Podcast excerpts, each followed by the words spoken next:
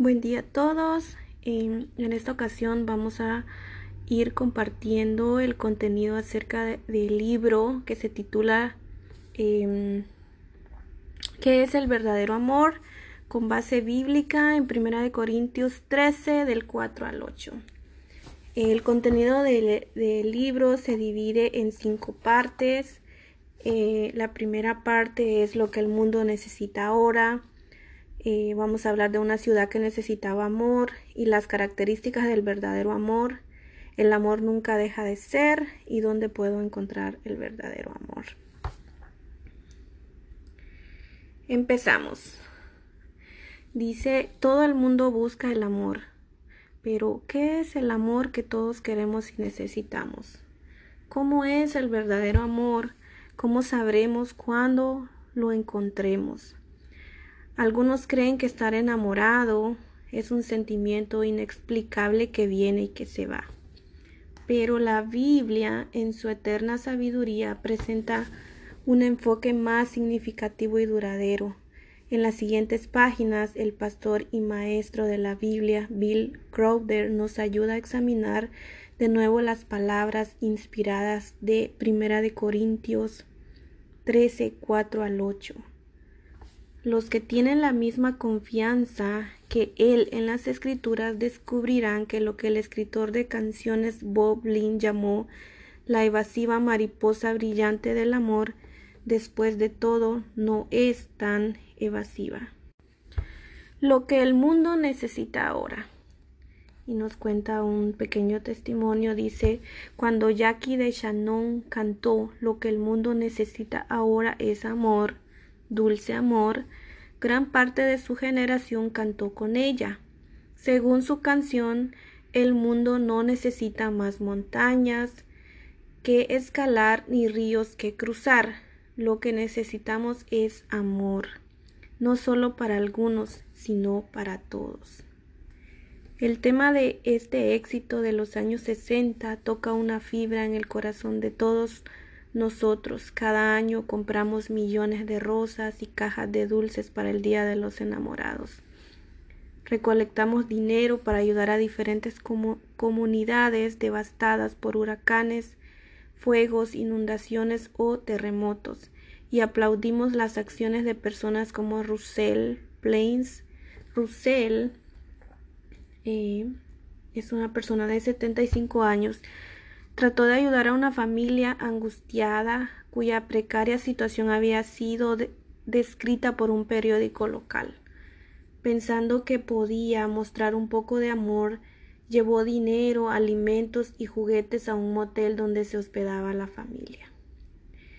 Dice, si el amor siempre fuera correspondido, habría suficiente para todos.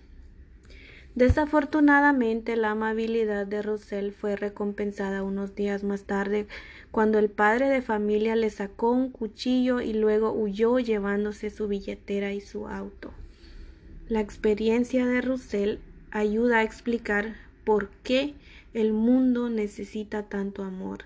Si el amor siempre fuera correspondido, habría suficiente para todos.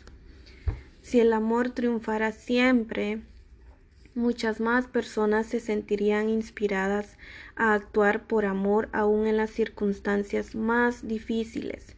Pero el amor no siempre es correspondido y a veces cuando el amor es correspondido lo definimos de nuevo para que se ajuste a nuestros propios intereses. El amor a menudo significa diferentes cosas para diferentes personas. Dependiendo de quien hable, el amor puede significar un sentimiento que podría no, no durar, un eufemismo para una relación sexual, una acción abnegada a favor de los demás, aceptación sin crítica, ser honestos, ser más honestos que amables. El amor es más que una cosa esplendorosa. Aún en conversaciones comunes que todos comprendemos usamos el verbo amar para referirnos a variedad de cosas.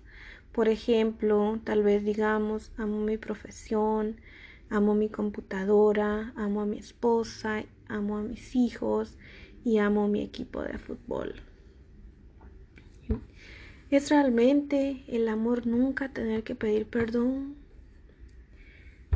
Dice, es evidente que el amor significa diferentes cosas para diferentes personas y que todos usamos la palabra amor de diferentes maneras. El peligro está en que cuando una palabra puede significar tantas cosas podría terminar no significando nada. Dos personas se podrían comprometer a amarse mutuamente y al mismo tiempo tener ideas diferentes de lo que eso significa. Otro peligro es asumir que puesto que el amor es tan imprescindible, hay cosas más importantes en que pensar. Pero la sabiduría de la Biblia es clara en este punto, dirigiéndose a personas atormentadas por la ira y el conflicto. El apóstol Pablo escribió, si yo hablase lenguas humanas y angelicales y no tengo amor, vengo a ser como metal que resuena o címbalo que retiñe, y si tuviese profecía y entendiese todos los misterios y toda ciencia, y si tuviese toda la fe, de tal manera que trasladase los montes y no tengo amor, nada soy. Y si repartiese todos mis bienes para dar de comer a los pobres, y si entregase mi cuerpo para ser quemada y no tengo amor, de nada me sirve. Primera de Corintios 13 del 1 al 3. Estas palabras fueron escritas a personas que conocían la importancia, el compromiso y el sacrificio personal. Los que leyeron esta carta en Corinto conocían la importancia de la fe, el conocimiento, los dones espirituales, los líderes firmes y los mensajes inspiradores. Sin amor, Nuestras palabras son ruido, nuestros dones espirituales no sirven para nada y nuestros más grandes sacrificios pierden su significado.